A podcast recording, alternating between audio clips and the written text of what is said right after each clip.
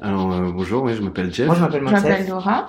L'histoire que, que je vais te histoire raconter. Alors, incroyable. mon histoire, euh, moi, elle commence Mon à histoire, en fait, pour la raconter, il va falloir remonter un petit peu en arrière. 6 ans, fait deux en 2014. 2015. Il y a eu un, un instant précis qui, qui a bouleversé euh, énormément de choses. Changé toute ma vie en fait. C'était un tournant dans ma vie qui a un peu tout chamboulé. Et en fait, bah, je suis là pour vous raconter ma life. Retour à l'instant T, c'est le podcast qui met en lumière vos propres histoires, celles qui entrent dans vos vies un instant et bouleversent tout sur leur passage. Bonjour à tous et bienvenue dans le 30e épisode du podcast Retour à l'instant T. Aujourd'hui, nous allons découvrir l'histoire de François. Pendant son cursus en école d'ingénieur, chaque étudiant doit partir 4 mois à l'étranger pour un projet personnel. François, inspiré par l'émission Nu et culotté, décide de faire un voyage en stop à travers l'Europe.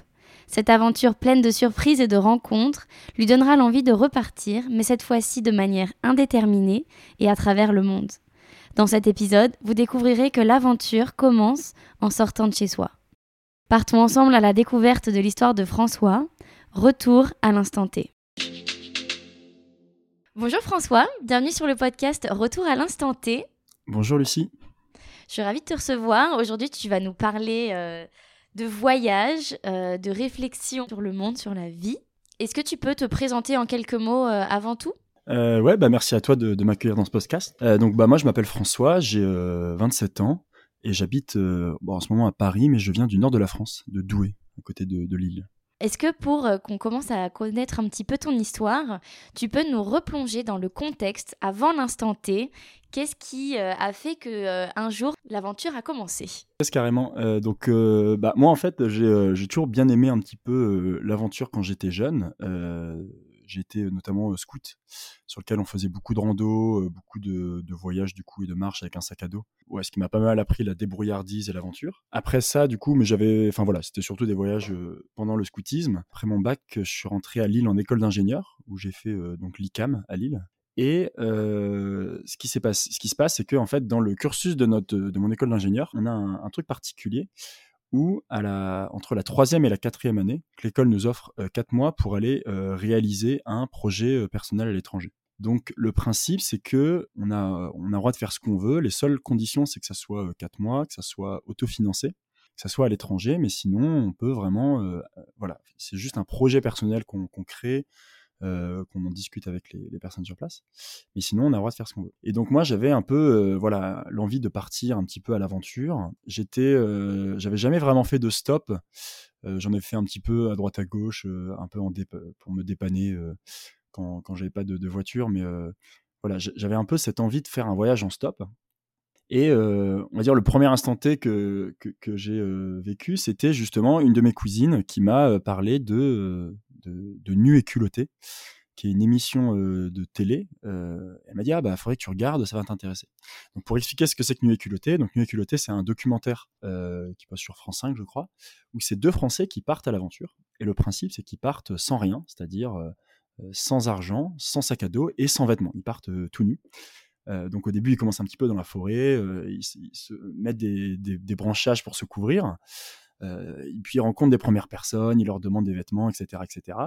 Et leur objectif, leur objectif de voyage, c'est de de faire des choses un petit peu des rêves, assez assez basiques, mais voilà, par exemple, ça va être aller en Bretagne rencontrer un druide ou aller en Belgique manger du ch- chocolat. aller en Irlande trouver un trèfle à quatre feuilles. Voilà, des choses très basiques, mais finalement, dans leur voyage, et ben en fait, ce qui est intéressant, c'est vraiment les rencontres, les gens, les gens qui, les choses qui se passent, et euh, bah, c'est finalement le, le, le- pas la finalité qui est importante, mais c'est tout ce qu'il y a euh, avant. Et donc, euh, bah, si jamais ça intéresse euh, les, les auditeurs et les auditrices, c'est disponible sur YouTube.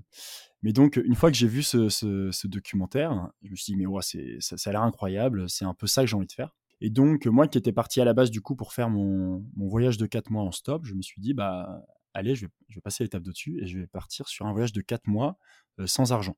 Donc, je, suis pas parti, euh, je suis parti avec des vêtements et avec un sac à dos, pas comme les deux nu et culottés.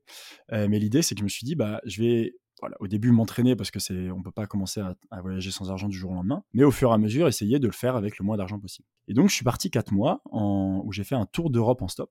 Donc j'ai commencé en bah, doué, voilà, tout simplement. Je suis parti chez moi, j'ai fermé la porte. Et voilà, c'était assez incroyable. C'est-à-dire qu'on va dire que j'ai passé les, euh, les trois premiers mois à, euh, à voyager sans argent, à apprendre aussi à voyager sans argent. En gros, ce qui est, on va dire, il y a, quatre euh, principales sources de dépenses dans un voyage. Celle la plus simple à économiser, c'est le transport, parce que, bah, en fait, de manière générale, on peut, tout le monde peut être, enfin, on met son pouce sur le bord de la route, les gens comprennent un peu, à peu près partout dans le monde, les gens comprennent qu'on fait du stop et du coup nous prennent, nous prennent. Donc le transport, c'est assez facile à enlever. Le deuxième, le plus facile, c'est le logement. Donc j'avais une tente dans mon sac, mais je dormais aussi beaucoup chez l'habitant. C'est-à-dire qu'en fait, comment ça se passait? Généralement, quand j'avais voilà, quand je faisais du stop vers 16-17 heures, les gens me prenaient, on discutait 10-15 minutes et du coup, j'expliquais mon voyage, le projet que je voyageais sans argent et je leur demandais s'ils pouvaient m'accueillir et naturellement, enfin, une fois sur deux, vraiment, les personnes disaient oui. Donc finalement, le, plus dur, c'était vraiment de plutôt de demander aux personnes si, elles étaient prêtes à, m'accueillir, mais sinon, ça se passait très bien. J'alternais entre dormir dans ma tente et dormir chez l'habitant. la troisième source de, dépenses qui est ça la plus dure, ça va être tout ce qui est la nourriture. Où là, bon, clairement, je, je mangeais pas trois repas par jour, mais c'était un peu, je prenais ce que je trouvais. J'allais très régulièrement dans des, par exemple, des, restaurants ou des fast-food et demander s'ils n'avaient pas quelque chose qu'ils allaient jeter, ou dans les boulangeries, par exemple, demander s'ils n'avaient pas des restes ou des choses de la veille qu'ils allaient jeter et que, je pouvais prendre. Et en fait, assez régulièrement, le, simplement le fait de demander en disant que j'étais un voyageur qui voyageait sans argent, et ben, très régulièrement me donnait quelque chose à manger. Euh, j'ai fait aussi euh, pas mal de fois du dumpster diving, donc qui est le fait de récupérer les invendus de supermarché, ou alors euh, simplement, voilà, je sais pas, j'allais dans les restos et je, mangeais dans les assiettes qui traînaient. Enfin voilà, c'était un peu la débrouille. Donc ça, la nourriture, c'est, on va dire, le plus dur, surtout parce que bah, il faut le faire quand même bah, deux, trois fois par jour. Et ça, peut être un peu épuisant de le faire mais répéter, mais voilà, ça, se fait aussi bien. Et après, la dernière, on va dire, en source en voyage, la, dernière source de, dépenses, ça tout ce qui est sont les activités, les activités touristiques. Et ça, c'est assez facile à éviter parce que bon, on peut tout se faire un peu en mode débrouille, en autonomie. Et finalement, quand on a du temps, on peut les faire par soi-même et pas avoir besoin de, passer par des, organismes, des organismes comme ça. J'ai commencé à faire mon voyage sans argent. donc le premier mois, j'ai fait, je suis allé en Italie et en Slovénie où j'ai fait aussi un, volontariat où je travaillais dans une ferme.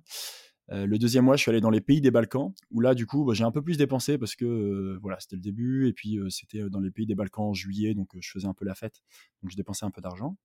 le troisième mois, je suis remonté, je suis remonté du coup en, j'ai fait Pologne, Lituanie, Lettonie où là-bas, pareil, je me suis arrêté, où j'ai fait un, workaway en, rénovant un, appartement. Et du coup, au bout des trois mois, j'étais, euh, enfin voilà, c'était le temps de me mettre en route. J'étais assez euh, à l'aise, je savais comment faire pour voyager sans argent. Je me suis dit, bah là, c'est moment, enfin c'est parti, je suis prêt, je sais comment faire, et j'aimerais bien passer le dernier mois vraiment en full sans argent. Et du coup, ce que j'ai fait, c'est que j'ai littéralement euh, mis ma carte bancaire dans une lettre et je l'ai renvoyée par la poste en France. J'ai passé le dernier mois vraiment sans aucun moyen de pouvoir dépenser quoi que ce soit. Dans ces derniers mois, j'ai notamment, euh, donc j'étais en, Estonie, où j'ai du coup traversé euh, la mer jusqu'en Finlande et je suis allé jusqu'au nord, au-delà du cercle polaire, jusqu'à la ville la plus au nord du monde, qui s'appelle euh, Hammerfest. Voilà, enfin c'était vraiment assez magique ce, dernier mois parce que paradoxalement, c'était le, moment où je me sentais le plus libre, c'est-à-dire le fait de ne pas avoir le choix de pouvoir dépenser. C'était là où je me sentais le plus libre. Et j'ai vécu des choses que jamais j'aurais pu vivre si bah, j'avais en fait eu l'argent. Enfin, je pense notamment à une famille qui, qui avait un genre de chalet au plein milieu de la Laponie et qui m'ont accueilli chez eux pendant cinq jours. C'était en Finlande. Ils, avaient, ils avaient vraiment un chalet qu'ils étaient en train de construire, donc ils vivaient dans une caravane. Par contre, ils avaient bien un truc qui était prêt, c'était ils avaient un sauna, du coup, où on pouvait aller dedans. J'ai aussi bah, voilà, vu les aurores boréales, du coup, au-delà du cercle polaire. j'ai pu dans des randonnées que j'ai faites, trouver des bois de rennes, enfin les, les rennes du, un peu comme le Père Noël, euh, que j'ai pu euh, ramener à la maison. Et aussi arrivé à, à du coup la ville la plus au nord, je me suis dit bah c'est cool, mais euh, j'étais partant pour essayer de je sais pas moi de, de, tenter d'autres moyens de transport, etc. pour rentrer. Un peu par chance, pareil, j'étais là, je regardais, il y avait un port avec des bateaux et je voyais un bateau qui était sur le point de partir. Donc j'ai commencé à j'ai couru un petit peu jusqu'au bateau. le mec était en train de partir. Je fais ah bah écoutez, est-ce que je peux venir avec vous? Il fait mais vous allez où? Bon, je, m'en fous. juste, est-ce que je peux venir avec vous? Du coup, le mec a accepté. Et je suis parti avec lui sur une petite île un peu plus loin, du coup, en faisant du bateau stop. une petite île un peu plus au nord. et pareil, c'était assez incroyable. Un endroit vraiment où il y avait, en fait, il y avait personne. Il y avait juste son bateau qui était là. absolument personne sur sur l'île. et où j'ai pu dormir du coup dans un petit un petit chalet à à regarder les aurores boréales c'était assez magique ce que, ce que ça m'a surtout appris, le fait de voyager sans argent, en fait, on le voit vraiment dans les, dans les documentaires de Nu et culotté, mais le fait de le vivre en vrai, euh, c'est encore plus intense. Euh, c'est vraiment que, euh, en fait, il y a un peu de la générosité partout. et le plus dur, ça va être de demander, c'est-à-dire, je dirais, de se mettre en position de vulnérabilité et d'oser, bah, par exemple, aller toquer à la porte des gens et dire bah, écoutez, moi j'ai nulle part dormir ce soir, est-ce que vous pouvez m'accueillir? Et je pense qu'on ne nous apprend pas assez à nous, enfin, à nous rendre vulnérables un peu direct face aux autres. Et du coup, ça c'est un point, je pense, qui est difficile, mais en fait, finalement, bah, moi, au fur et à mesure, je me rendais compte que j'étais hyper mal à l'aise au début. Et qu'à la fin, en fait, quand je me mettais dans cette position de vulnérabilité face à d'autres personnes, elles, étaient hyper réceptives et elles voulaient vraiment aider énormément. Et en fait, c'est que de la même manière, je me sentais pas vraiment. Enfin, ce qu'on peut se dire, c'est que est-ce que c'est pas abuser la générosité des gens? Et finalement, en fait, on se rend compte que bah, ces personnes, en fait, on, leur fait limite plus plaisir qu'à nous. Enfin, ce que j'entends par là, c'est qu'en fait, pour elles, on leur apporte le voyage dans, chez eux, quoi. Je pense que c'est des personnes qui, aiment voilà l'esprit d'aventure aussi, qui aiment, qui aiment ce genre de choses. Et finalement, on leur, permet aussi d'apporter un peu d'aventure dans leur quotidien. et par rapport à ça, j'ai vraiment ressenti des personnes qui étaient mais hyper enthousiastes à l'idée d'aider. Et vraiment, je pense que en fait, ce moment que, que j'ai passé avec eux, sûrement que pour ces personnes, ça va rester un souvenir qu'elles vont avoir pendant des années. Voilà, c'était vraiment un plaisir partagé. Enfin, pour ces personnes, en tout cas, le fait de donner, c'était vraiment un plaisir. Et je trouvais ça assez magique de, de vivre ces moments. Mais les points négatifs, c'est que ça peut être très, très, enfin, c'est très intense émotionnellement et du coup très épuisant aussi émotionnellement le fait de toujours faire des rencontres un petit peu, des rencontres qui sont aussi éphémères ce qui a ses, avantages et ses inconvénients. Inconvénient, on a tendance un peu à parler, euh, voilà, à raconter toujours le, même, euh, la même partie de sa vie. Euh, mais par contre, j'ai eu des discussions avec des personnes comme ça que j'ai jamais eu, par exemple, avec des potes de nombreuses années, des fois des discussions hyper intenses que voilà avec des inconnus et c'est aussi ça qui est super beau dans les rencontres qu'on a de manière éphémère où on sait que ça va pas durer dans le temps et que ça va durer quelques heures, un jour ou plus quoi.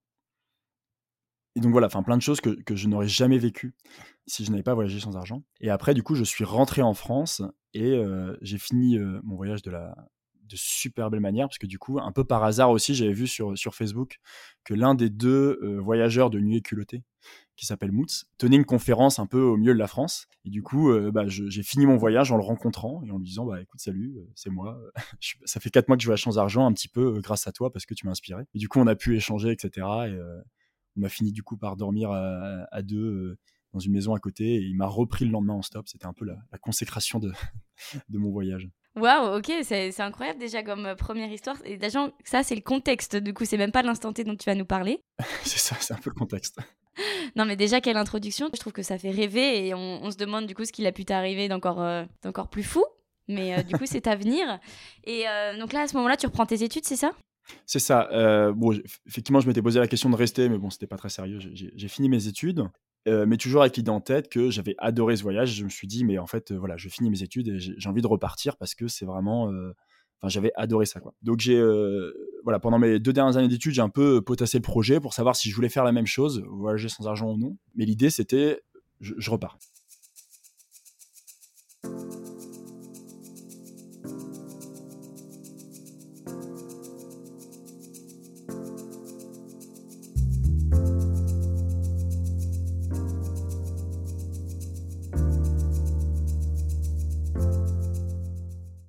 Que j'ai fait à la fin de mes études, du coup, euh, j'ai pas décidé de le refaire sans argent. Euh, parce que c'est quand même assez euh, épuisant. En fait, je dirais que le, plus dur pour moi, ça a été vraiment le sommeil, dans le sens où, par exemple, quand on est accueilli chez des gens, bah, ils sont hyper enthousiastes de, nous recevoir et c'est hyper génial. Enfin, de, faire des rencontres toujours, tous les jours, c'est hyper intense. Et du coup, en fait, bah, par exemple, on va je sais pas moi passer une soirée euh, avec des gens puis se coucher un peu tard et le lendemain bah faut partir avant avant qu'ils partent au boulot parce que bah eux ont leur vie normale. Et c'est un peu ça tous les jours avec des rencontres hyper intenses et du coup je dirais que le, plus dur c'était de, trouver euh, du temps euh, un peu tout seul ou de dormir. Donc ça c'est pour moi c'était le, plus dur. Et donc j'étais un peu content d'avoir ma tente parce que ça me permettait de quelques nuits de temps en temps de dormir dans ma tente et de me reposer pour être en forme pour les jours d'après et aussi, euh, la deuxième raison, c'était que, bah, notamment pendant mon voyage, j'étais dans certains pays assez pauvres, notamment euh, euh, c'était au Kosovo, où c'était assez dur, et je me sentais hyper mal à l'aise en fait de, demander à des gens où, bah, certes, j'avais un projet de voyage sans argent, mais bon, c'était un peu difficile à faire entendre quand on est quelqu'un qui voyage, un homme blanc qui voyagent dans des pays comme ça et qui se disent ah bah je veux changer d'argent, enfin c'est incompréhensible pour eux. Donc j'étais un peu mal à l'aise avec cette, cette idée-là. Et donc je me suis dit je vais garder l'idée de voyage en stop parce que voilà, c'était vraiment le, truc que j'avais kiffé, le voyage en stop. Je me suis dit, eh ben, je vais essayer de faire un voyage, je vais essayer de faire le tour du monde en stop, donc vraiment faire le, bah, le tour du globe en traversant les, océans en stop, parce que j'avais déjà tenté très rapidement le bateau stop, mais je me suis dit, allez, tentons la, la traversée atlantique en voilier, voire plus là-dessus. Donc du coup, euh, j'ai pas mal préparé ce voyage, euh, notamment sur le, matériel, où encore une fois sur ce deuxième voyage, je ne suis pas parti tout nu, je suis bien parti avec un sac à dos, euh, mais j'avais vraiment anticipé pour partir le plus minimaliste possible, c'est-à-dire que je suis parti avec un sac à dos de 40 litres, ce qui est très très petit, avec j'avais un hamac, j'avais par exemple trois caleçons, trois paires de chaussettes, deux t-shirts, une chemise, deux pantalons qui se convertissaient en short, un kawaii, mais c'est tout quoi. C'est vraiment j'étais en mode, je voulais limite que je puisse passer euh, dans la rue complètement inaperçu et qu'on se dise pas que je suis un voyageur avec un énorme sac à dos, que je puisse me faufiler partout, surtout euh, quand on fait du stop, c'est très pratique d'avoir un petit sac. voilà, enfin, je pense que de manière générale, le voyage m'a aussi énorme, enfin le voyage et l'aventure m'a aussi énormément appris le minimalisme parce que bah, quand tu as un sac à dos qui est tout le temps sur toi, tu, fais attention. donc j'avais aussi pas mal acheté de matériel, je regarder les vaccins, enfin ce genre de choses, des détails, mais du coup quand même bien préparé. Et j'étais bah, prêt, on va dire, à faire ce voyage euh, avec l'idée de faire le tour du monde en stop. Je suis parti en octobre 2018, juste après mes études, le 10 octobre 2018 exactement. Et voilà, c'est un peu de la même manière, c'était euh, paradoxal, mais je suis juste bah, sorti en ouvrant la porte, fermant chez moi, et c'était en mode euh, ah bah ça y est, je suis parti. c'était un peu un peu bizarre. Et donc j'ai commencé donc en partant de Douai, donc je suis parti en autostop jusqu'au sud de l'Espagne, jusqu'à Gibraltar. J'ai mis trois jours. Je crois que le premier jour j'ai fait un un doué euh, Bordeaux. Le second jour, j'ai fait Bordeaux-Madrid. Et troisième jour, euh, Madrid-Gibraltar. Ça se fait assez vite. Hein. Parce que l'idée, c'était que euh, pour traverser l'Atlantique, il y a un peu des saisons pour passer. Enfin, j'avais lu ça sur Internet. Et du coup, je voulais pas louper la saison et partir le plus vite possible en essayant de trouver un bateau pour traverser donc il y a pas mal de, manières de faire du, bateau stop, mais moi je voulais vraiment la vivre de la manière la plus euh, aventure possible, c'est-à-dire que je suis littéralement arrivé au port et euh, je suis allé demander au bateau un à un euh, s'il partait, s'il traversait l'Atlantique. Très rapidement, j'ai trouvé un bateau qui allait jusqu'aux îles Canaries et en discutant, ils, ont été d'accord pour me prendre. Donc en fait, le lendemain, je suis parti du coup bah, sur ce bateau où on a navigué ensemble cinq jours jusqu'aux Canaries. Je m'étais renseigné un petit peu sur d'autres personnes qui avaient fait du bateau stop en ligne, mais j'avais jamais fait de voile de ma vie. Donc bah en fait, c'était aussi l'occasion d'apprendre sur le tas. J'ai pris ce premier bateau qui était un, un catamaran où en cinq jours à peu près, on est arrivé jusqu'aux îles Canaries aux îles Canaries ensuite, donc eux ils s'arrêtaient là, donc moi j'ai changé de bateau. Là, de, pareil, j'ai essayé différentes manières pour en trouver un nouveau. J'avais notamment imprimé, imprimé des affiches avec ma tête et mon numéro de téléphone que j'avais placardé un peu partout dans les toilettes des ports, etc., etc. Et rapidement aussi, cinq jours plus tard, j'ai trouvé quelqu'un, du coup, un Polonais qui allait traverser l'Atlantique et il était tout seul sur son bateau et il hésitait justement à prendre d'autres équipages avec lui. Donc on a discuté, euh, le feeling a bien marché, on s'est dit bah ok on va euh, on va partir ensemble. Il faut savoir que c'est un truc qui se fait assez bien de faire du bateau stop, c'est-à-dire qu'il fait quand on est sur un bateau, on a toujours un peu besoin de bah, de main d'œuvre pour voilà pour faire ses cars, pour pour faire à manger, enfin voilà pour vivre la vie sur le bateau. Et du coup, c'est assez fréquent que des capitaines de bateau prennent des, des passagers en plus. Par contre, ce qui n'était pas évident pour eux, c'était d'accepter quelqu'un comme moi qui avait jamais fait de voile. Mais je dirais que même sans savoir de voile, on peut quand même être utile parce que, bah, typiquement, quand faut faire ses, faut faire ses quarts la nuit, donc il faut, rester éveillé du coup et juste s'assurer que le bateau va bien. La seule contrainte, c'est juste de s'assurer que tout va bien et s'il y a un problème, on réveille le capitaine et lui, euh, et lui s'en occupe. Et donc, on est parti à deux des Canaries. Alors, c'était assez spartiate les conditions parce que du coup, on était sur un bateau qui faisait 9 mètres de long. on était deux dessus enfin 9 mètres de long en plus. La, cabine avant ne euh, pouvait, pas, euh, pouvait pas accueillir du monde parce que c'est trop bruyant quand on navigue. Et donc en fait, littéralement, lui dormait sur le, sur le canapé et moi je dormais sur euh, dans ce qu'on appelle une niche qui est un petit truc juste à côté. Donc on dormait à un mètre d'écart à peu près. Donc niveau intimité, c'était assez fou. Sachant que je connaissais pas du tout, lui et moi. Enfin, on s'était parlé quelques heures, mais il, était d'accord de m'avoir pris. Comment est-ce que, en justement rencontrant quelqu'un seulement quelques heures, on sait que c'est une personne avec qui on peut vivre les trois prochaines semaines? Bah, je dirais qu'on sait pas. c'est un peu ça. moi, j'étais prêt à tout pour traverser. Donc, je dirais que le, le plus dur, ça a été pour lui, parce qu'en tant que capitaine de bateau, il est responsable de moi. Et que surtout, bah, surtout, encore je le répète, mais sans expérience, il est encore plus responsable de moi. Donc c'était plutôt à lui que je poserais la question, mais pourquoi tu étais aussi fou de prendre quelqu'un que tu ne connaissais pas sur ton bateau? Mais euh, c'était le risque à prendre. Mais toi, t'avais aucune crainte? Euh, non, enfin j'ai vraiment ce, ce côté un peu adaptable et du coup je me suis dit, euh, voilà, je vais m'adapter à, à- à ce truc. je suis habitué au- au- aux différences culturelles, donc je me suis dit, je, je m'adapterai à, à son mode de vie, quoi. Et, et on s'était aussi dit, c'est ça, c'est que donc on, on allait naviguer ensemble jusqu'au Cap Vert, euh, qui est à peu près 10 jours de voile, et si ça se passe bien, on passerait du Cap Vert en Martinique. Donc on avait un peu ce, test d'une dizaine de jours. Euh, donc on est parti jusqu'au Cap Vert, euh, 10 jours de voile. Euh, ça s'est bien passé. Du coup, au Cap Vert, on a fait euh, quelques réparations sur le bateau, et on est reparti ensuite du Cap Vert. Et là, du Cap Vert, c'était trois semaines pour arriver jusqu'en Martinique, donc trois semaines sans, bah, trois semaines sans terre. Euh, c'est une expérience assez incroyable dans le sens où en fait, ce que je dis souvent quand je raconte mon histoire, c'est que j'ai véritablement découvert l'ennui et que je pense que dans la vie de tous les jours, on n'a pas la chance de s'ennuyer. On a un peu perdu cette chance-là parce que on a toujours quelque chose à faire. On, dès que on s'ennuie justement, on sort son téléphone, on fait autre chose. Et là, le fait d'être sur euh, un petit bout de, bateau euh, très petit où euh, il y a rien à faire, il y a pas d'internet, enfin vraiment il y a rien à faire. Euh, bah juste on se plaît à être dehors, à regarder les oiseaux. On, passe beaucoup de temps à réfléchir euh, sur toute sa vie. euh, le, soir du coup quand, quand on fait ses quarts, on, se met dehors et on peut regarder le, ciel étoilé qui est, enfin c'est parmi les ciels étoilés les plus beaux que j'ai jamais vu de ma vie. Enfin il y a tellement aucune pollution lumineuse que c'est enfin c'est juste magnifique. On voit la, on voit la, voie lactée de manière absolument incroyable. Et donc vraiment, c'est ça, on, vraiment on découvre l'ennui. Et c'était une expérience assez, assez troublante aussi de se retrouver autant confronté avec ses propres pensées, du coup, pendant trois semaines, parce que euh, a beaucoup de temps de réfléchir. Et voilà, ça permet de faire pas mal d'introspection. C'était euh, c'était assez intense et hyper, euh, hyper cool. Et donc, une fois arrivé en Martinique, après du coup trois semaines sans interruption, pareil, c'était un peu bizarre. Le fait de revenir sur Terre, on, on se rendait pas compte, il y avait des gens, on leur parlait. c'était assez étrange.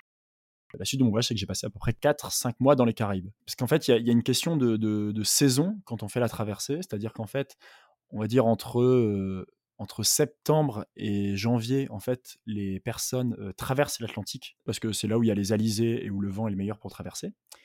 Ensuite, généralement, de janvier à juin à peu près, en fait, les personnes restent dans les Caraïbes parce que c'est la meilleure saison pour y être.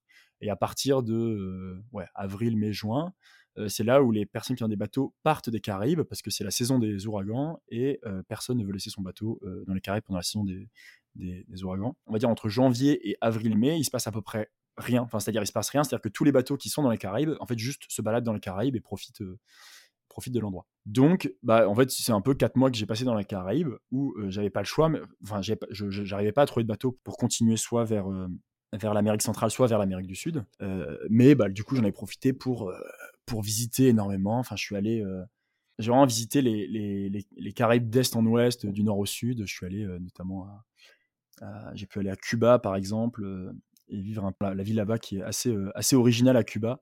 Euh, j'ai pu aller à Haïti aussi, un pays assez dépaysant. Je, je m'attendais pas à, enfin je connaissais de nom le pays mais sans plus et du coup le fait de, se retrouver quand même dans une extrême pauvreté à Haïti c'était assez fou. Donc je, continue à me faire héberger chez l'habitant assez régulièrement, enfin même où du coup je, me disais que j'avais l'argent mais je, continue quand même à me faire héberger chez l'habitant parce que c'est quand même quelque chose de super enrichissant de pouvoir discuter avec des personnes et d'être accueilli chez eux. Enfin, c'est un peu la meilleure manière de découvrir la culture. Enfin, ouais, j'ai vraiment eu un choc où la première fois, donc je rencontre quelqu'un dans la rue, on parle cinq minutes et au bout d'un moment, je lui dis Est-ce que tu peux m'accueillir? Il dit Ok. Et du coup, on va chez lui. Et, j'étais un peu transpirant parce qu'on était monté chez lui. Il dit Ah, bah, est-ce que tu veux prendre une douche? Je Ah, bah, ok, euh, carrément et tout. Et du coup, il commence à. Enfin, du coup, je m'attendais à aller prendre une douche, quoi. Ne- Enfin, juste, je m'attendais à rien, quoi. Et du coup, il était allé, euh, il a sorti clairement, il n'avait pas d'eau potable. Du coup, il a été sortir euh, l'eau d'un puits pour se mettre, ou du coup, pour me doucher. Et en fait, je, je me rendais compte, du coup, j'ai j'ai fait 5-6 jours en Haïti et j'ai été hébergé chez euh, quatre personnes différentes. Et aucune de ces quatre personnes n'avait l'eau potable ou l'électricité. C'est-à-dire que je crois qu'il y avait une personne qui était un petit peu mieux que les autres. Il avait des, des lampes rechargeables, typiquement, ce qui faisait qu'il pouvait avoir la lumière la nuit. Et une autre personne qui était je crois qu'il était médecin, du coup il était un peu plus riche, et là, lui il pouvait avoir un groupe électrogène, sinon personne n'avait l'eau courante ou l'électricité. Ouais, c'était un peu un choc très dépaysant de, de découvrir une culture comme ça. Tu te déplaces déjà d'île en île en faisant du bateau stop aussi? Première question. Et la deuxième, c'est comment est-ce que tu rencontres euh, du coup les gens chez qui tu dors? Oui, je me baladais de, donc, de bateau pour aller d'île en île, pour, euh, voilà, je fais du bateau stop, euh, enfin, d'une ligne à une autre, les distances sont assez courtes et donc on peut le faire relativement facilement. Enfin, court, ça reste quand même 3-4 jours de bateau, mais c'est assez court. Pour rencontrer les gens euh, chez lesquels je dors, euh, j'ai testé plein de manières différentes, mais là, par exemple, dans l'exemple à Haïti, c'est souvent que, étant blanc à Haïti, euh, tout le monde me parlait, tout le monde venait me parler. Et après 5-10 minutes de conversation, je racontais ma vie. Je disais, ah bah, est-ce que je cherche un endroit pour dormir ce soir Est-ce que tu peux m'accueillir Et tout ça. Et encore une fois, régulièrement, les gens disaient, ah bah oui, il n'y a pas de problème. Et vraiment, ils déballaient euh, tout ce qu'ils avaient pour, pour les accueillir. Ils étaient euh, hyper contents de, m'accueillir. C'était vraiment euh, assez incroyable. Quoi. Tu connais J'irai dormir chez vous? Ouais, je connais, je connais. J'ai regardé un peu d'épisodes. Enfin, je trouve ça aussi très sympa comme concept. Enfin, voilà. Enfin, j'irai dormir chez vous et du culotté, c'est. C'est un peu ce que tu faisais, quoi. Ouais, c'est un peu ça, clairement. J'ai déjà fait des, ouais, j'ai déjà fait du porte-à-porte aussi pour demander, ça marche un peu. Enfin, c'est, il y, a pas mal de manières différentes. Et euh, finalement, euh, c'est ça aussi. Finalement, j'utilisais très peu Couchsurfing, euh, qui est un moyen très bien pour un peu plus de sûreté, on va dire, parce qu'on on sait que quelqu'un va nous accueillir, on sait, enfin, on sait qu'on va dormir quelque part. Moi, j'avais toujours cette option bis, le fait d'avoir un, donc je j'avais pas de tente à ce moment-là, j'avais un hamac. Mais dans les Caraïbes, il fait assez bon donc pouvoir dormir en hamac partout. Et donc j'avais toujours ce plan B où je me disais si je trouve personne, je dormirai en hamac. Et là-dessus, j'ai pas de problème. Mais sinon, je trouvais assez régulièrement des, des, gens qui peuvent m'accueillir. Dans les autres anecdotes marrantes, j'ai aussi j'ai réussi assez paradoxalement à Cuba à faire du cheval stop c'était fou. En fait, là-bas, il y en a qui ont des chevaux euh, en moyen de transport. Et une fois, je, je marchais et quelqu'un qui est arrivé en, cheval derrière moi. Je fais Ah, bah, est-ce que je peux venir avec toi? Et du coup, il me dit oui. Et du coup, bah, je suis monté avec lui sur son cheval. Donc, j'ai pu faire du, cheval stop. C'était assez, assez drôle. Je suis resté après 4-5 mois dans les, dans les Caraïbes. Et notamment, je suis resté du coup. Euh, parce que aussi, pour trouver un bateau, c'est beaucoup plus long que pour trouver une voiture. Parce que bah, c'est beaucoup plus engageant pour moi, mais aussi pour le capitaine. Parce que généralement, on reste plusieurs jours, plusieurs semaines euh, sur un bateau, voilà, voilà, tout le monde n'accepte pas de prendre euh, quelqu'un. Et donc du coup, euh, ça peut se compter en jours, en semaines ou en mois pour attendre. Et j'ai notamment passé un mois en Martinique et un mois à Grenade à attendre des bateaux. Le mois en Martinique était particulièrement incroyable. donc comme je disais, le, bateau stop, c'est un truc qui se fait assez fréquemment. Et il y a malgré tout une grande communauté de bateaux stoppeurs. Par exemple, si on va en, haute saison dans les îles Canaries, si on va dans le plus grand port euh, des, îles Canaries, sur l'île de Grande Canaria, il peut y avoir entre 80 et 100 bateaux stoppeurs qui attendent de traverser l'Atlantique. Donc c'est quand même assez énorme. Et du coup, en fait, euh, Martinique, il y a un port qui est le, enfin c'est le plus grand port des Caraïbes. Donc naturellement, s'il y a beaucoup de, bateaux, ça veut dire qu'il y a beaucoup de bateaux stoppeurs. On avait un petit groupe de bateaux, de stoppeurs là-bas où en fait on s'était un peu fait un petit camp, c'est-à-dire que à 10 minutes à pied du, port, on avait trouvé une forêt. Donc on s'était installé là tous en hamac, en tente, etc. Et en fait, on vivait sur place, on avait notre petite vie. C'était vraiment une vie un peu hors du temps, c'est-à-dire que ben, on dormait du coup tous en hamac et en tente. Euh, pour manger, on allait tous récupérer les, invendus d'un supermarché qui était pas loin. Et du coup, en fait, on vivait un peu comme ça, euh, la petite vie au jour le jour, euh, gratuitement, du coup, en, se nourrissant gratuitement. Et le fait d'être, bah, parce qu'un mois à attendre tout seul, ça aurait pu être dur, mais là, le fait d'être tous ensemble, c'était vraiment une expérience unique ou finalement s'entraider, même si, entre guillemets, on pourrait dire qu'il y a la compétition parce qu'on est tous à la recherche d'un bateau pour, pour sortir, bah finalement, on s'entendait tous bien, il y avait une super bienveillance euh, là-dessus. Et donc après, euh, donc après un mois d'attente, notamment dans les Martiniques, j'ai trouvé un autre bateau euh, qui, qui a navigué jusqu'à Grenade. Et après, de Grenade, j'ai attendu un autre mois, parce ce moment-là, du coup, je voyageais avec une amie que j'avais rencontrée sur la route. Parce que assez régulièrement, c'est vrai ça, assez régulièrement, je rencontrais des gens et en fait, je, partageais des moments de voyage avec plusieurs personnes, en fait, des personnes des fois que j'ai rencontrées à plusieurs reprises au cours de mon voyage. Et du coup, là, entre autres, on était avec une, j'étais avec une autre bateau stoppeuse, on a été deux à, être pris sur un bateau et du coup, on a vécu à deux un mois à Grenade avant de trouver notre prochain bateau. Et là, on avait rencontré deux personnes qui avaient un bateau sur le port, en fait, et ces personnes allaient partir. du coup, ils ont dit, ah bah allez-y si vous voulez, vous pouvez dormir sur notre bateau, il n'y a pas de souci. Et du coup, on a littéralement eu le logement pendant un mois à Grenade où on avait notre petit bateau, notre chez nous, quoi. C'était assez génial. Et donc, après un mois, on a trouvé un autre bateau, cette fois-ci, du coup, de Grenade, qui était un, c'était aussi assez folklorique. Le, capitaine du bateau, c'était un, quelqu'un qui venait de, un Irlandais. Et en fait, donc, dans son, son travail, c'est qu'il était, c'était le, capitaine du deuxième plus grand méga du monde pour la famille royale d'Arabie Saoudite. Et dans son temps libre, en fait, il avait un voilier et il s'amusait à naviguer avec. Sauf qu'en fait, il aimait être sur un voilier, mais il, ne savait pas naviguer. Du coup, bah, en fait, il demandait à des gens de venir euh, naviguer son bateau, quoi. Et juste, il était dessus et on était un peu son équipage. Et, voilà, ça lui faisait plaisir euh, d'aider des gens, plus des bateaux stoppeurs. C'était euh, voilà, assez lunaire de, rencontrer des gens comme ça, mais, finalement, c'est plein de, petites rencontres comme ça, euh, au fur et à mesure. Euh, de Grenade, on est arrivé jusque en Colombie, en Amérique du Sud, où je suis arrivé, ouais, c'est ça. Donc, à peu près 7 mois de voyage. Donc, ça, ça faisait 7 mois que j'étais parti de, euh, de France. Bah, du coup, je suis arrivé en Colombie.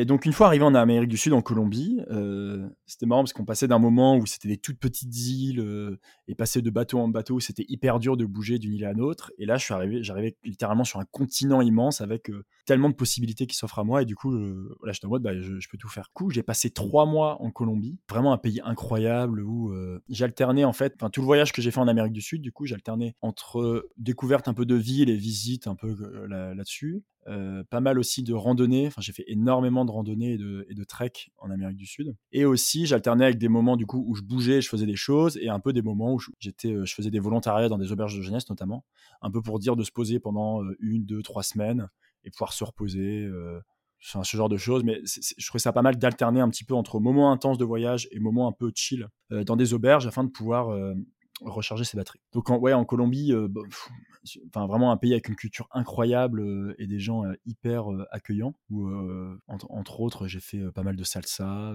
du coup, j'ai je suis aussi arrivé en Amérique du Sud sans savoir parler espagnol, donc j'ai appris l'espagnol sur le tas. Et là-dessus, le, enfin le fait de, de voyager tout seul et en stop, c'est vraiment une, une énorme, un énorme avantage dans le sens où quand techniquement je voyageais tout seul, mais en fait j'étais véritablement jamais tout seul. En fait, j'étais toujours avec des gens différents, euh, des fois avec des locaux, des fois avec des, voyageurs et des voyageuses, mais j'étais toujours avec de, des personnes. Et le fait de faire du stop, c'est absolument incroyable quand on voyage tout seul parce que ça fait qu'en fait moi ça me forçait à devoir parler avec des locaux. Donc déjà c'est incroyable pour rencontrer le pays et la culture locale, et aussi que ne connaissant pas l'espagnol, du coup j'étais obligé de devoir me débrouiller à parler espagnol parce que souvent les, les gens parlaient pas anglais. Et donc assez rapidement j'arrivais à me débrouiller et puis au fur et à mesure, au bout de, de quelques mois, j'arrivais à avoir un, espagnol assez fluide. Donc ouais, la Colombie, euh, j'ai passé trois mois là-bas. Euh, j'ai fait vraiment le, max du visa que, je pouvais avant de devoir partir. Avant du coup de descendre jusqu'en Équateur. Équateur, euh, qu'est-ce que j'ai fait? J'ai passé à peu près un mois et demi dans ce pays où là il y a notamment donc ça faisait quasiment euh, 9 mois de voyage non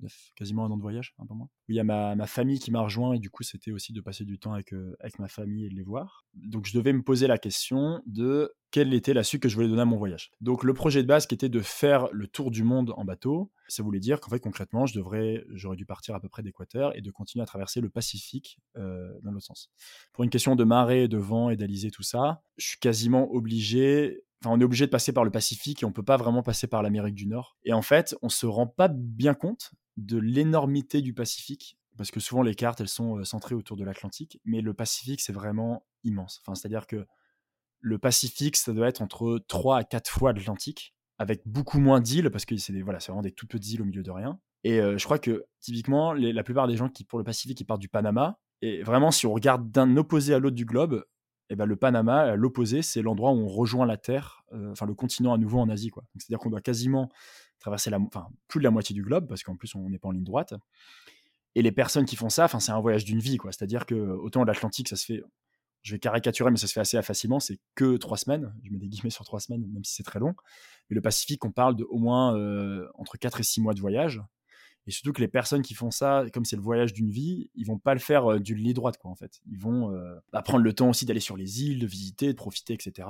Et donc, si je m'engageais là-dedans, ça voulait dire de partir sur, je pense, à minimum entre 6 mois et un an sur un bateau. Donc, ça aurait été une aventure incroyable. Hein. Je pense que ça peut être un, un projet euh, oufissime. Mais moi, je me sentais pas, euh, voilà, je voulais un peu voir autre chose qu'un bateau et je voulais euh, vivre autre chose. Donc, je me suis dit, donc là, c'est là où j'ai repensé mon projet. Et je me suis dit que du coup, je n'allais pas faire le tour du monde, la circonférence du globe, mais j'allais euh, plus ou moins essayer de repartir dans l'autre sens et peut-être trouver un bateau après du Brésil pour repartir vers l'Afrique et après remonter par l'Afrique. C'est ce que je me suis dit. J'ai continué en Équateur en redescendant, en continuant à descendre en fait. Là, j'ai notamment, euh, je suis passé d'Équateur au Pérou de manière assez originale, où en fait, je suis passé par l'Amazonie. Euh, en fait, on peut descendre le fleuve de l'Amazonie en voyageant sur des, sur des bateaux qui sont des genres de. En fait, les locaux le prennent assez souvent, et c'est tout simplement, c'est des bateaux qui, où tu descends pendant 5 jours la rivière amazonienne, et tu dors en hamac sur le bateau, euh, tout simplement, et, voilà. Et c'est c'était encore une fois une, expérience assez unique d'être juste là. Et c'est tout calme, en fait. T'es là et pendant cinq jours, en fait, tu vois l'Amazonie la, qui passe sous tes yeux. C'était une expérience assez unique. Et au bout de 3-4 jours, enfin, au bout de 3, 4 ou 5 jours, je sais plus exactement, je suis arrivé du coup à la ville d'Iquitos, qui est une ville en plein milieu de l'Amazonie, qui est la plus grande ville au monde qui n'est pas accessible par voie terrestre. C'est-à-dire qu'en en fait, pour arriver à Iquitos, on est obligé de soit prendre le bateau, soit prendre l'avion. Il n'y a pas de route pour arriver à. Parce que c'est vraiment dans, dans l'Amazonie. Et d'Iquitos, ensuite, je suis reparti au Pérou, pareil, en prenant un bateau qui paraît durer cinq jours au travers de l'Amazonie. Donc ça m'a permis aussi de, un peu de découvrir la partie jungle et justement, attends, je suis curieuse, ça, ressemble à quoi une ville euh, qui est inaccessible par voie terrestre euh, ça, donne quoi finalement quand tu arrives dans cette grande ville? C'est. Bah, en fait, étrangement, c'est une ville euh, un peu comme, comme toutes les autres villes d'Amérique du Sud, c'est-à-dire qu'il y, a des, il y a des voitures et des, et des, des tuk-tuk et des taxis là-bas, quoi. Donc ouais, finalement, c'est pas très différent. C'est simplement qu'on est obligé de prendre un avion, un bateau pour y arriver. Et du coup, ça paraît assez paradoxal parce qu'en fait, tu vois, vraiment, on passe cinq jours sur un bateau en se disant, voilà, on va atterrir sur une, ville en plein milieu de la jungle. Et en fait, on arrive là-bas et on n'est pas tant dépaysé que ça. C'est assez original. Ah, j'ai aussi l'occasion de faire euh, les rituels de l'ayahuasca aussi euh, dans, dans, la jungle au Pérou qui était, euh, qui était assez, assez intéressant aussi. Tu veux nous raconter ton trip? Ouais, j'ai pas finalement il s'est pas, pas grand, passé grand chose. C'était plus pour l'expérience avec le chaman, c'est vrai que c'était intéressant, mais moi j'ai pas eu non plus. Euh, j'ai entendu d'autres voyageurs qui ont eu des hallucinations énormes et des trucs de ouf, mais moi c'était euh, assez basique. Et donc après, j'ai passé trois mois au Pérou. Donc là, les trois mois au Pérou, c'était euh, beaucoup axé sur énormément de randonnées, parce que le, Pérou, c'est vraiment un des pays les, plus incroyables pour faire des randonnées. beaucoup de ruines, donc des ruines incas dans tous les sens. J'ai passé aussi énormément de temps du côté de Cusco, quasiment, passé quasiment un mois et demi là-bas, à vraiment faire toutes les randonnées possibles et imaginables dans le coin.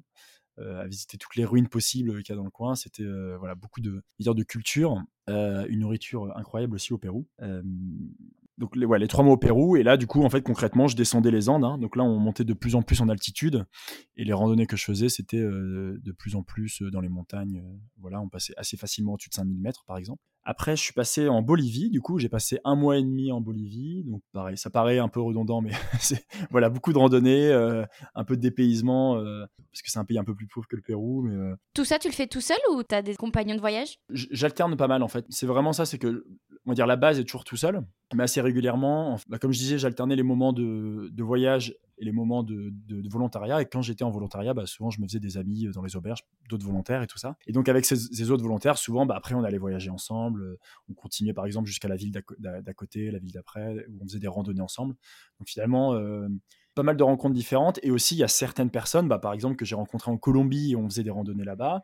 Et puis, comme il y a beaucoup de voyageurs qui font un petit peu le, même, euh, le même trajet, c'est-à-dire qui descendent les Andes et qui font des randonnées dans le coin, bah, finalement, il y a des personnes que j'ai rencontrées en Colombie, puis après on s'est quitté, puis on s'est retrouvés au Pérou, puis on s'est quitté, puis on s'est retrouvés en Chili. Enfin, voilà, des, des, amitiés du coup qui ont duré sur un, an, mais euh, à chaque fois on se voyait euh, par, par bride. Et donc, là aussi, pareil, j'ai fait un peu de volontariat en Pérou, Bolivie. Il y a aussi chose que j'ai pas précisé, ce serait intéressant de le dire. Et du coup, en fait, au Pérou, euh, donc au bout d'un an de voyage, j'ai euh, du coup une amie française euh, qui était très, enfin voilà, qui voulait voyager aussi, mais qui voulait pas forcément voyager toute seule. Elle voulait voyager en Amérique du Sud, mais pas toute seule. Et du coup, bah moi, j'avais, ça faisait un an que je voyageais tout seul. Voilà, j'adorais le voyage tout seul, c'est hyper intéressant, mais je me suis dit, bah ça me ferait plaisir aussi de découvrir ce que c'est que le voyage à, à plus à deux personnes. C'est-à-dire le, fait d'avoir, euh, à la de ce que je disais avant, où on rencontre plein de gens, mais à chaque fois c'est des gens différents, mais d'avoir une personne avec qui c'est toujours la même. Et donc, du coup, au bout d'un an, cet ami m'a rejoint. Du coup, on a voyagé, euh, enfin, tous les mois après, en fait, on a voyagé ensemble à deux.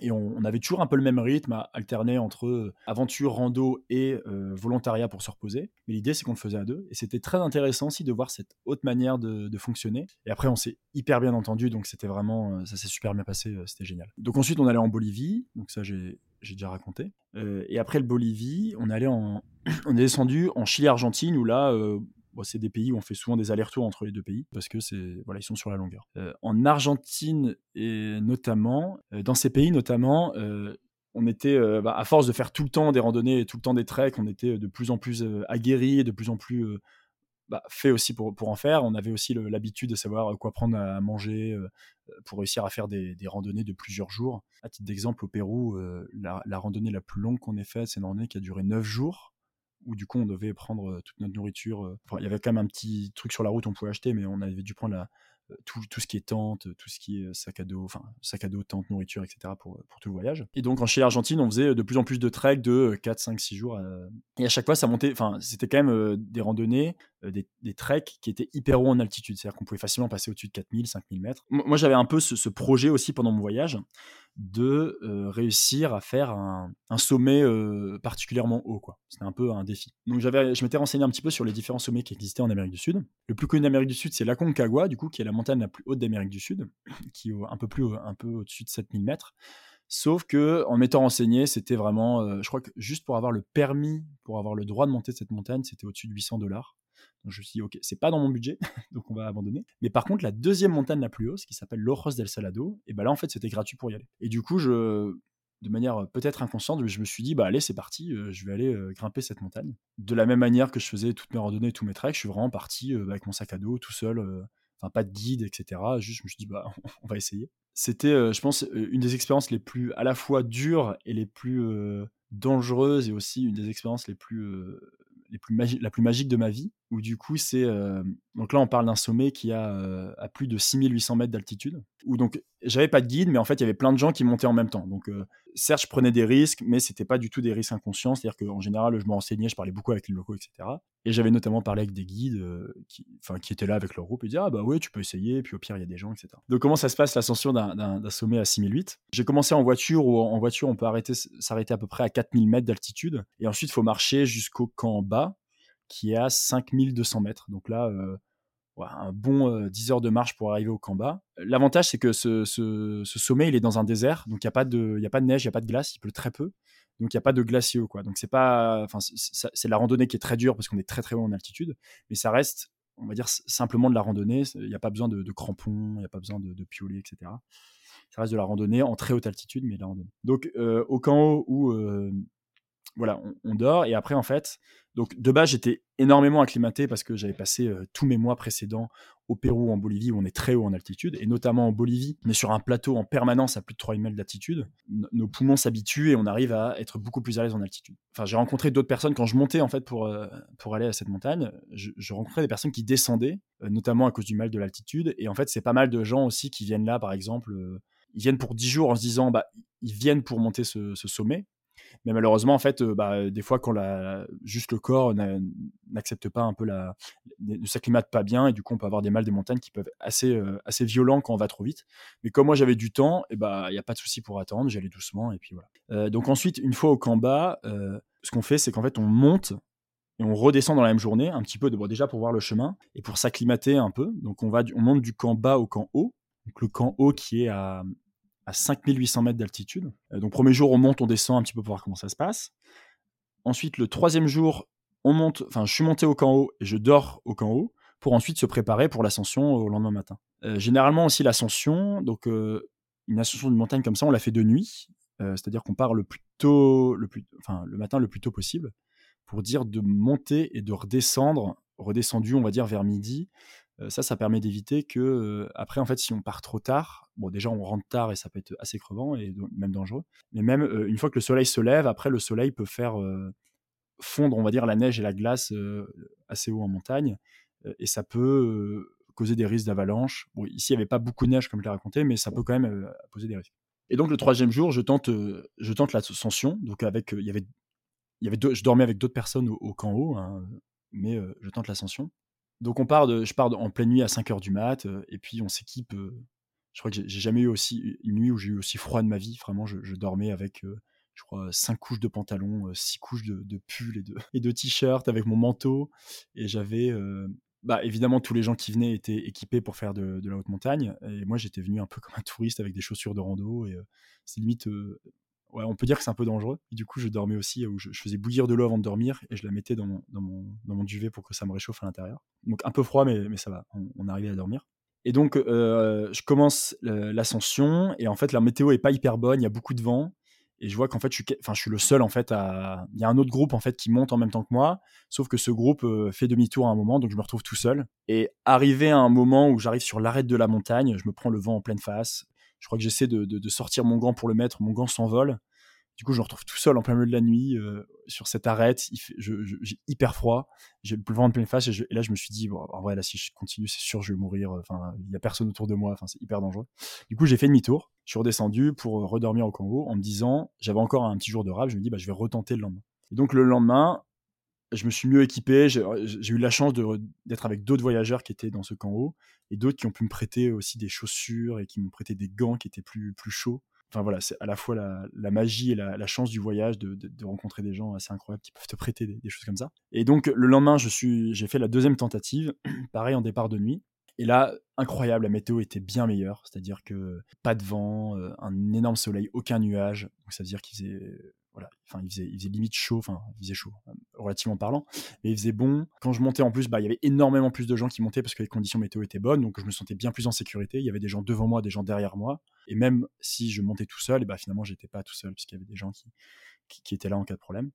Et là, donc, du camp haut qui a 5800 mètres, il faut monter à peu près 1000 mètres pour arriver au sommet qui a 6800. On grimpe, et là, c'est vraiment euh, on arrive en très haute altitude, à des altitudes vraiment où il y a quasiment plus de, enfin, très très peu d'oxygène. C'est un des moments les plus intenses de ma vie, où notamment, donc, une, fois arrivé euh, sur les deux derniers 100 euh, mètres, enfin, les, derniers 200 mètres à monter, plus on monte, plus il faut prendre des respirations entre ses pas. Donc, par exemple, au-dessus de 5000 mètres, par exemple, souvent, on faisait un pas, une respiration. On a besoin de respirer très souvent. Et puis après, on fait un pas de respiration quand on commence à monter, etc., etc. Et là, euh, quasiment au sommet, entre chaque pas, je prenais entre 6 et 7 respirations pour, donner un ordre de grandeur, c'est-à-dire que je faisais un pas et puis on devait respirer six fois, genre.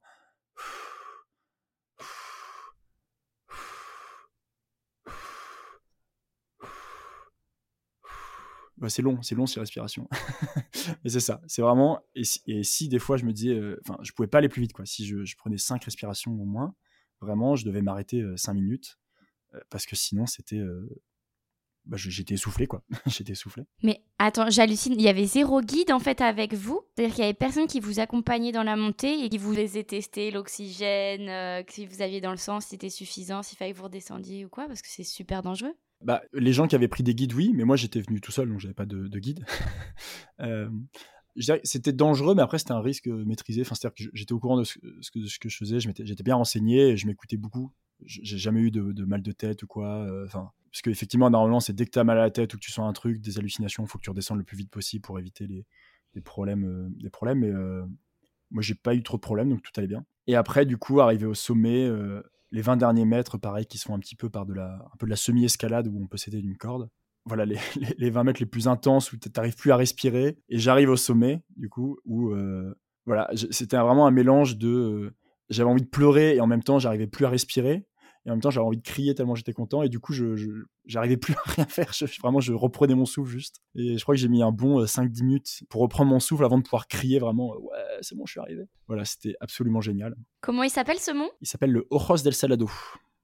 Ojos del Salado que je recommande si jamais il y en a qui aiment la montagne. Et en fait c'est, assez fou comment le, numéro 1 le Aconcagua et enfin tout le monde y va euh, et c'est limite trop facile en fait parce qu'il y a tellement de monde qui y va que maintenant en fait limite les, les, guides portent tout. Il y a des, on peut y aller quasiment avec peu d'entraînement. et là, vraiment, j'aimais bien. Enfin, c'est moi ce que ce que j'aime dans l'aventure et dans le minimalisme, c'est le fait d'avoir. Je devais porter toute ma nourriture sur moi et en peu, je suis un, je suis un peu tout seul. Quoi. Je me débrouille. Euh, et je peux compter que sur moi-même. Moi, j'aime bien euh, cette idée-là. C'est, peut-être un peu maso sur les bords, mais j'adore voilà, pouvoir compter que sur moi-même. Et voilà, et c'était oufissime. Et pour dire, euh, effectivement, je dis que c'était génial, mais pour la petite anecdote, j'ai quand même, à cause du froid, du coup, j'avais pas des, chaussures et des chaussettes hyper adaptées. J'ai quand même perdu la sensation dans mes doigts de pied pendant à peu près six mois, où les, nerfs se font brûler à cause du froid. Et, voilà. Mais c'est revenu. Maintenant, je sens mes doigts de pied, tout va bien. Mais c'est fou. Et du coup, enfin, comment ça se passe euh, scientifiquement? C'est-à-dire que tu peux perdre la sensation et la retrouver après? Ouais, je pense que les médecins me détesteront, me détesteront en faisant. Mais je dirais que en fait, c'est un peu comme une brûlure où si tu t'es brûlé au premier ou deuxième degré sur la peau, bah, ça se soigne tout seul, mais ça va prendre quelques jours. Et je dirais que c'est un peu pareil que les nerfs où euh, bah, j'étais brûlé un peu au premier, deuxième degré. Euh, enfin, les termes sont complètement fous. Hein. j'étais un peu brûlé un petit peu sur les nerfs à cause du froid, mais du coup, ça revient, mais juste c'est beaucoup plus long parce que ça prend plusieurs mois à revenir. Et ça t'a pas inquiété, toi, de plus sentir tes doigts de pied? Bah, je, suis quand même allé voir un médecin et il m'a dit euh, c'est normal. Donc tout va bien. Donc si les auditeurs veulent faire cette euh, ascension, il faut être bien équipé. Même en général, en fait. Ouais, prenez, oui, c'est ça. Prenez des chaussures et des chaussettes et des, gants. Ouais, non, là c'était mon petit côté un peu inconscient, mais euh, c'est c'est un peu mon côté comme ça. Et donc voilà, enfin notamment une anecdote, donc cette anecdote qui était ouf euh, sur mon voyage. Et pour reprendre du coup un peu le, le déroulé, donc après euh, avec mon ami du coup, euh, on, a, on a continué à descendre euh, les Andes hein, chez l'Argentine. Notamment, euh, on est passé ensuite au Chili sur la Carretera Austral, qui est une portion tout au sud du Chili, très peu peuplée. Vraiment, c'est assez magique il y a énormément de parcs nationaux, c'est assez bien protégé et du coup euh, plein de choses à visiter, des, des- volcans, euh, plein de randonnées dans des, on arrive sur des glaciers, ce genre de choses. On passe dans des endroits où il y a des, glaciers immenses, des glaciers de plusieurs euh, centaines de mètres d'épaisseur. Enfin, c'est- assez incroyable de voir ça de ses propres yeux. Donc on a notamment descendu jusqu'à la ville d'El Chalten où on était parti du coup pour une nouvelle randonnée, donc une randonnée qui devait durer, enfin qui durait 5 jours. On était 5-6 à partir, donc moi et mon ami il y avait d'autres personnes qui étaient là. Donc on est parti en randonnée 5 jours, donc forcément randonnée euh, sans internet, sans rien. Quand on est revenu des 5 jours de randonnée, et ben c'est là en fait où on, on a un peu euh, paniqué parce que du coup on regardait nos téléphones, euh, c'était en fait le moment où le confinement commençait en France. Et nous c'était hyper bizarre parce qu'en fait 5 jours avant qu'on était parti, en fait le Covid de manière générale c'était un peu on en parlait un peu comme une blague, enfin dans les médias, tout le monde nous, enfin tout le monde était rassurant, du coup on, pensait que c'était un peu une blague. Et là, le fait de revenir après cinq jours sur Internet et on voyait tous nos amis, nos familles qui disaient non non mais là la France elle ferme. Euh, on se disait mais qu'est-ce qui se passe? Enfin, C'était vraiment un peu lunaire, on comprenait pas. Je pense que personne comprenait dans cette période. Mais... Et nous, le fait de se retrouver dans un pays à l'étranger, on était dans une auberge de jeunesse où du coup tout le monde était en, panique, on se demandait en fait ce qui allait se passer. En fait, à partir du moment où l'Italie et la France a commencé à confiner, il y a pas mal de pays dans les, à l'étranger qui ont commencé à faire pareil. C'était assez fou parce qu'en plus, comme la France avait confiné avec un passeport français en fait, euh, certaines auberges de jeunesse n'acceptaient plus les Français. Donc en fait, il y a des gens qui se faisaient même virer de leurs auberges parce qu'ils étaient français. Alors même que, enfin moi, ça faisait plus d'un an que j'étais pas allé en France, quoi. C'était un peu fou. D'heure en heure, on apprenait que euh, bah, les que les pays fermaient leurs frontières. euh, par exemple, donc là où on était parti faire une rando, le lendemain, on apprend qu'ils ferment le parc national. Par exemple, les guides devaient euh, monter en fait, aller chercher les gens dans les campings pour leur dire de redescendre. C'était un peu la cohue à la station de bus où tout le monde voulait prendre un bus pour partir absolument. Et nous, on se retrouvait au milieu de tout ça en se disant mais Vraiment, moi, au début, j'étais hyper naïf en me disant non, mais voilà, c'est bon, c'est un truc en France, en Europe, ils vont faire leur truc, et puis nous, on va pouvoir continuer à voyager tranquillement. Je me dis, ah bah tant mieux, nous, on est en Amérique du Sud, c'est bien, on va pouvoir continuer à voyager. Futur, c'est pas, c'est pas pro- produit comme ça. Et euh, bref, et quand on, a, quand on a commencé à se rendre compte que c'était assez grave et que tous les pays commençaient à fermer leurs frontières, on s'est dit, bon, bah euh, là, faut qu'on prenne une décision. Donc on s'est dit, bah on va essayer de partir en stop pour se rapprocher de Buenos Aires. Au moins, on est près d'une grande ville, euh, au cas où. on savait pas vraiment, donc on s'est dit on va faire ça. C'était une période assez lunaire où en fait on ressentait vraiment le fait d'être français, genre vraiment euh, on se baladait, étant blond du coup, euh, le fait de me balader dans la rue, euh, je me prenais des contrôles de police à chaque coin de rue dès que la police nous voyait, on disait ah mais vous allez où, etc. Et on, arrivait dans un cas où en fait l'Argentine nous obligeait à nous confiner, sauf qu'en fait bah, aucune auberge de jeunesse ou hôtel nous, nous, nous accueillait. Du coup en fait on devait se confiner, sauf qu'on savait pas comment. Par chance du coup en faisant du stop jusqu'à Buenos Aires, on a rencontré un camionneur qui avait accepté de nous prendre. Et même ce camionneur euh, a un contrôle de police, en fait, notamment, on, s'est fait arrêter. euh, quand il a vu qu'on est français, il nous a fait descendre. On a dû passer à l'hôpital pour nous faire un. Sauf que les tests n'existaient pas à l'époque, donc c'était vraiment des trucs euh, en mode Vous avez de la fièvre Non? Ah bah ok, bah, vous pouvez partir. Personne comprenait ce qui se passait. Et ce, ce camionneur qui était génial, du coup, c'est que. pour passer chaque frontière ensuite entre chaque État en Argentine, il avait accepté de nous cacher dans le coffre de son camion pour qu'on puisse passer, parce qu'en fait, euh, il était en mode, mais si on se fait arrêter comme ça à chaque frontière, euh, enfin, il va vous arrêter à chaque fois parce que vous êtes français. Quand ils nous ont arrêtés euh, à deux avec le camionneur, ils ont dit non, non, même, on s'est dit, bah oui, ok, nous, on veut bien passer à l'hôpital, mais laissez partir le camionneur. là, il disait non, non, lui, il reste avec nous aussi, s'il est malade, il est en confinement et tout. On était trop mal à l'aise par rapport à lui, il devait rentrer chez lui, voir sa famille. Et donc, non, ce mec, un, amour qui nous a du coup caché dans son coffre pour faire. Pour passer les, les, frontières. Et du coup, on s'est retrouvé bah, un petit peu euh, trois semaines, pas loin de Buenos Aires, où on s'est retrouvé confiné. Quelqu'un qui avait un, un- voilà, qui nous avait prêté un Airbnb qui ne louait pas. Et, et donc là, c'était assez dur parce que euh, c'était un petit peu euh, un voyage, on va dire. Bah, du coup, ça faisait euh, un an et demi que j'étais parti à peu près. Et c'était un voyage en fait euh, qui s'est un peu arrêté beaucoup trop vite, quoi. C'est-à-dire que donc moi, comme je l'avais, comme je l'ai dit tout à l'heure, mon projet après c'était de, à partir de- du Brésil, c'était de repartir en Afrique et de remonter. Euh, moi, j'adorais le stop, euh, je voulais absolument continuer en stop. Et le, fait de devoir rentrer de manière euh, bah, subie, quoi, c'était, euh, c'était assez dur. Donc euh, j'ai voilà, on a beaucoup réfléchi sur ce qu'on allait faire, euh, sur ce que j'allais faire, et du coup, donc j'ai pris la décision euh, finalement de, rentrer en avion. J'aurais pu techniquement rester, mais euh, rester, ça voulait dire en fait, bah, déjà de ne pas savoir combien de temps j'allais rester. Ça voulait dire en fait, d'attendre minimum, je pense, 3-4 mois avant que les choses se libèrent un peu et de pouvoir recontinuer à faire du stop. Et moi, qui notamment mettais vraiment un point d'honneur sur le fait de faire du stop pendant ce voyage, et ben en fait, c'était juste plus possible. Enfin, en fait, les gens prenaient plus en stop quoi, à cause du Covid et le fait de bah, tout simplement d'être blond. forcément, ils avaient peur du virus et tout ça. C'était un peu une ouais, un peu un déchirement le fait de, rentrer en avion pour la raison que j'avais mis tellement de temps à arriver en Amérique du Sud. Comme j'ai dit, j'ai mis sept mois à arriver en, Amérique du Sud avec plein de péripéties, des aventures de ouf en bateau, des rencontres incroyables. Et le retour, en fait, je suis rentré dans un avion et 12 heures plus tard, j'étais en France. C'était vraiment nul. Quoi. Enfin, t'as même pas le temps de devoir arriver. 12 heures plus tard, t'es en France et t'es en mode, bah ok, c'est nul. voilà. Très brutal ce retour en France en, bah, en, avril 2020, pendant le, confinement. Et qu'est-ce que tu ressens du coup une fois rentré, retourné chez toi? Il y a une, une, sensation de gâchis, de déception, d'être parti trop tôt, on t'est forcé la main. Et, et en plus, qu'est-ce que tu te dis que, que, tu vas faire du coup? Alors ouais, un, un, sentiment de déception surtout parce que c'était pas vraiment choisi. Enfin bon, certes j'ai choisi de rentrer, j'aurais pu choisir de rester, mais bon, c'était un, choix relatif. Euh, après, je m'estime quand même chanceux parce que ça faisait un an et demi que je, que je voyageais. Bah, malgré tout, même si j'adorais le voyage, et ben en fait, euh, ça nous manque quand même d'avoir euh, son petit chez soi, d'avoir une habitude souvent, euh, un truc que, je, rêvais, c'était pouvoir avoir un bac à linge sale, c'est-à-dire de simplement pouvoir euh, laisser mes affaires sales et me dire, bah, je les lave la semaine prochaine. Ou euh, bah, quand j'avais un petit sac à dos, je devais laver vraiment mes affaires tous les jours pour en avoir des propres. Donc voilà, si vous voulez savoir, je rêvais d'un bac à linge sale.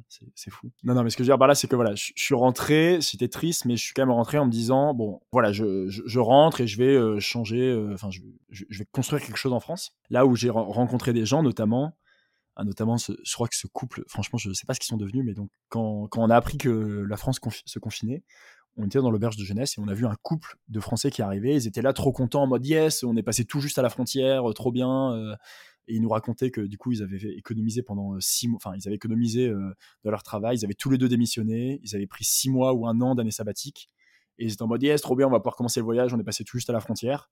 Et en fait, deux semaines plus tard, on les a vus dans l'avion pour rentrer en France. Et Là, je pense que typiquement rentrer à ce moment-là, c'est quand même beaucoup plus dur parce que tu même, tu même pas eu le temps de profiter. En plus, tu te retrouves où tu as démissionné, c'est hyper dur pour retrouver un tas. Enfin, là, je pense que pour eux, ça a dû être beaucoup plus dur. Moi, euh, je, je l'ai pas trop mal vécu, du moins dans un, dans un premier temps.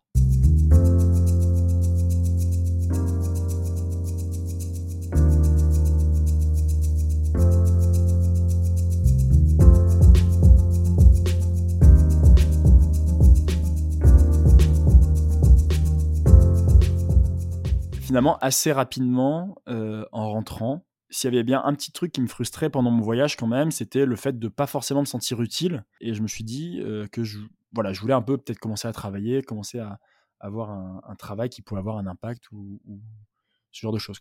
Pour expliquer un peu le, projet de mon voyage, euh, moi j'étais vraiment parti avec l'idée de faire un voyage. Enfin, voilà, l'idée c'était vraiment l'aventure, le fait de faire du stop, etc.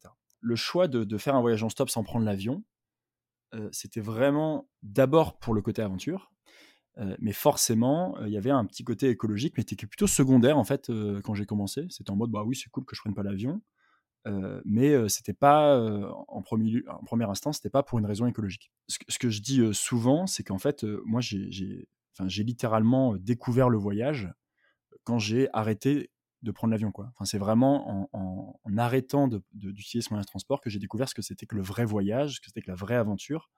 Euh, là où, bah, comme je l'ai raconté, en fait, euh, le fait de, d'entrer dans un avion et de deux heures plus tard se trouver le bout de la planète, pour moi, c'est pas un voyage, c'est euh, voilà, c'est, un peu du tourisme. Ou, enfin, en tout cas, moi, je me reconnais pas là-dedans.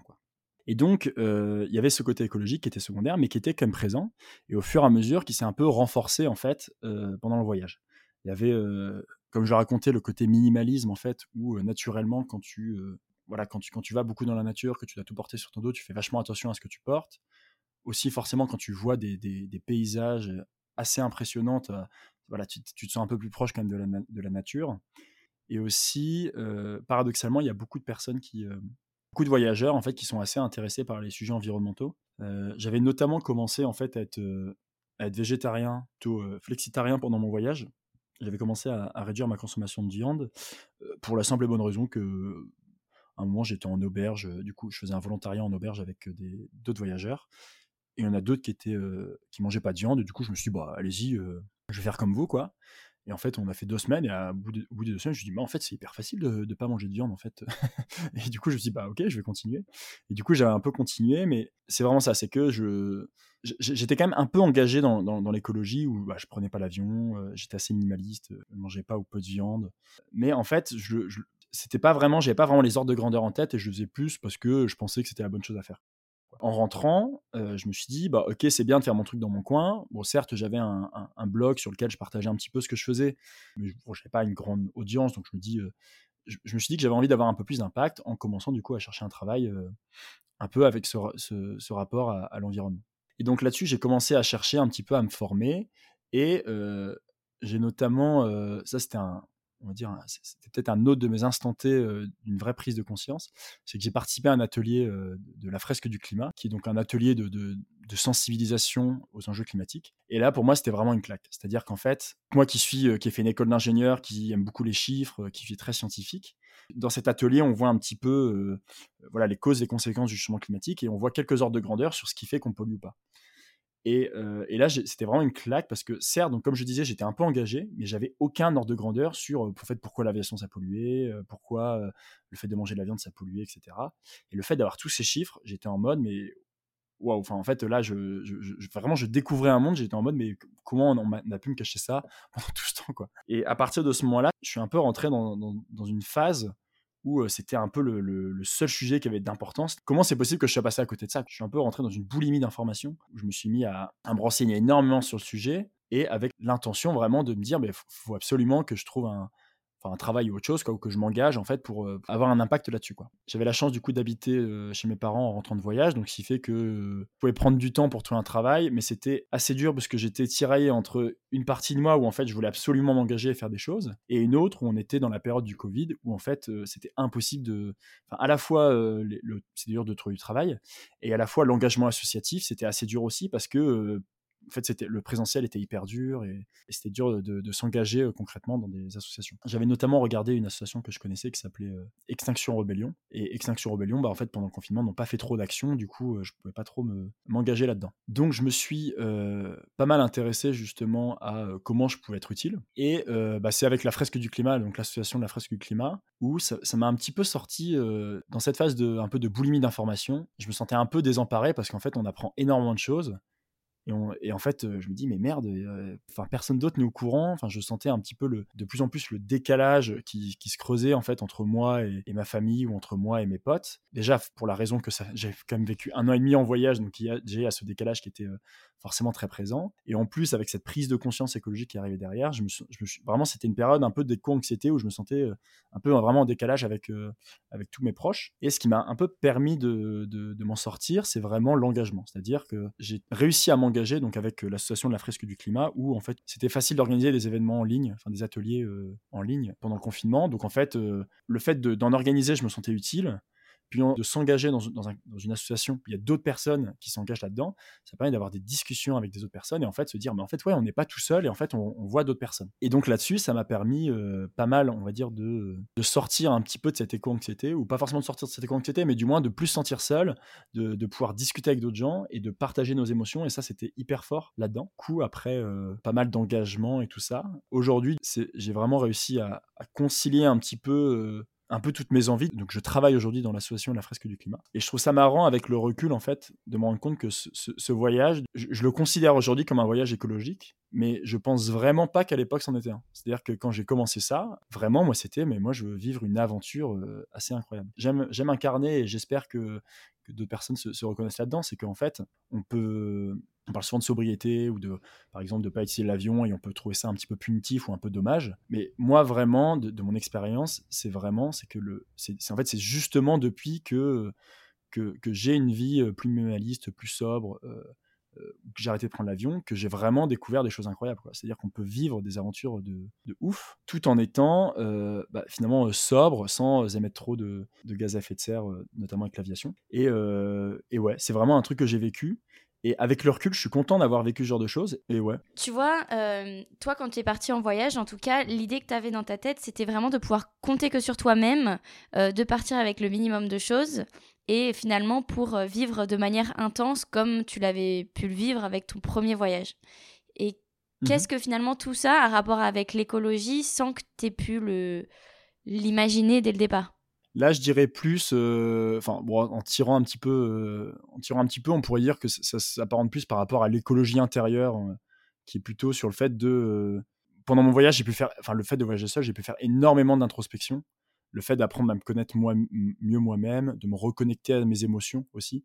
on pourrait aussi parler du, le, rapport à la nature, à l'environnement, mais de manière générale à, tout l'environnement extérieur. Ce que j'entends par là, c'est que quand on doit, quand on dépend, bah, finalement, qu'on dort dehors et qu'on dépend de la, météo, qu'on dépend de la pluie, qu'on dépend du soleil.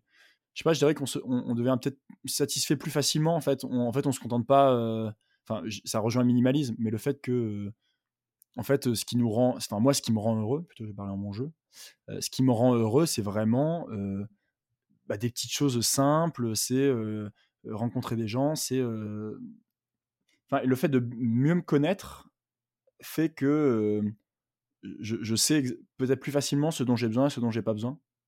J'avais pas besoin de, on va dire, voilà, d'avoir énormément d'argent ou d'être très matérialiste ou d'avoir, je sais pas, des grosses voitures ou de, prendre des, enfin, je sais rien de, j'ai pas besoin de tout ça effectivement pour vivre des trucs intenses et pour être heureux et pour, pour, c'est peut-être là-dessus effectivement où bon, ça reste sur la, simplicité en fait, la simplicité là-dessus.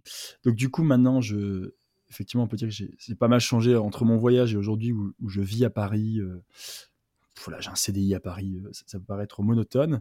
Mais euh, pour moi, ça, reste un peu une certaine forme d'aventure. Enfin, le fait d'aller dans une ville que je ne connaissais pas, le fait de faire un travail que je ne connaissais pas, ça reste une aventure. Et de manière générale, on peut vivre des aventures bah, un peu tous les jours, le week-end, aller dans des lieux différents à chaque fois. Enfin, ça reste en fait des micro-aventures et, je pense que c'est faut aussi euh, réussir à se, se contenter ou plutôt s'émerveiller en fait devant ces micro-aventures qu'on peut vivre plutôt que de forcément euh, vouloir euh, partir à bout du monde, enfin surtout on va dire de manière...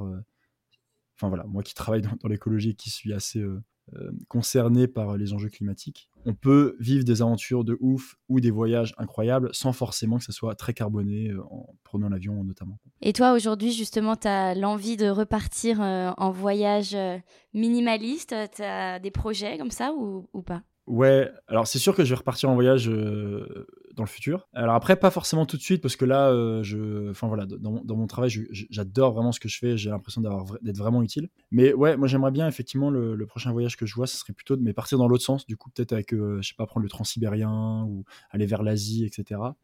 Et, et, par contre, donc ça sera toujours un, mélange de, de train, de, de vélo, peut-être de, de, stop, sûrement. Il y aura sûrement du stop. Je, ferai sûrement, ou bah, par exemple cet atelier de la fresque du climat, du coup, euh, je parle beaucoup de la fresque, euh, qui est un atelier qui est facilement transportable et qu'on peut faire un peu euh, partout dans le monde.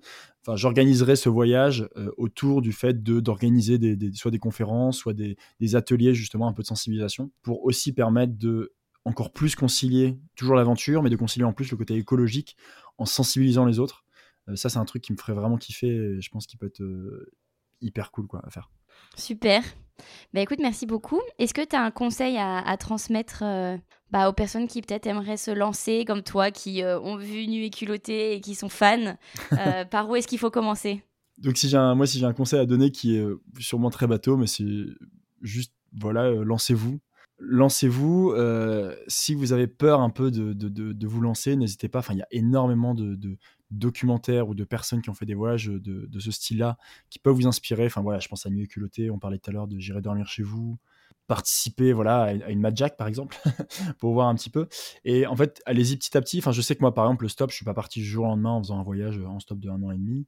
Avant pour m'entraîner je faisais du stop sur un week-end. Je demandais par exemple à, à, des potes qui avaient déjà fait du stop de venir avec moi euh, ce genre de choses. Voilà juste euh, lancez-vous, demandez des conseils à des amis pour vous accompagner si vous ne vous sentez pas à l'aise. Et je dirais en particulier euh, pour les femmes qui veulent voyager seules, parce que c'est vrai que ça peut être bah, une question. Euh, moi, j'ai rencontré énormément. Bon, déjà, je tiens à préciser que c'est hyper facile à dire ça de ma position de d'homme, de dire allez-y, lancez-vous, c'est facile. Donc, je vais plutôt dire que j'ai rencontré beaucoup d'amis femmes du coup qui voyageaient pendant donc j'ai rencontré beaucoup en Amérique du Sud dans les Caraïbes et tout ça forcément ça demande une préparation un peu différente et d'être voilà, peut-être un peu plus fort de caractère ou de se préparer un peu mieux. Mais euh, voilà, c'est largement possible. Enfin, j'ai voilà, des dizaines d'amis qui ont traversé l'Atlantique en voilier aussi toutes seules, enfin qui ont des femmes qui ont voyagé seules et qui ont traversé l'Atlantique, sur lequel ça s'est bien passé. Là-dessus aussi, sur ce conseil, moi je dirais, euh, regardez des, conférences de, femmes voyageuses. Euh, il y en a beaucoup. Il y en a une que je connais, par, enfin je la connais pas personnellement, mais euh, une qui s'appelle l'aventurière Fauché qui, raconte un petit peu ses voyages. voilà, il y a plein de femmes voyageuses qui racontent leur, leur expérience en tant que femme et ça peut rassurer de le faire.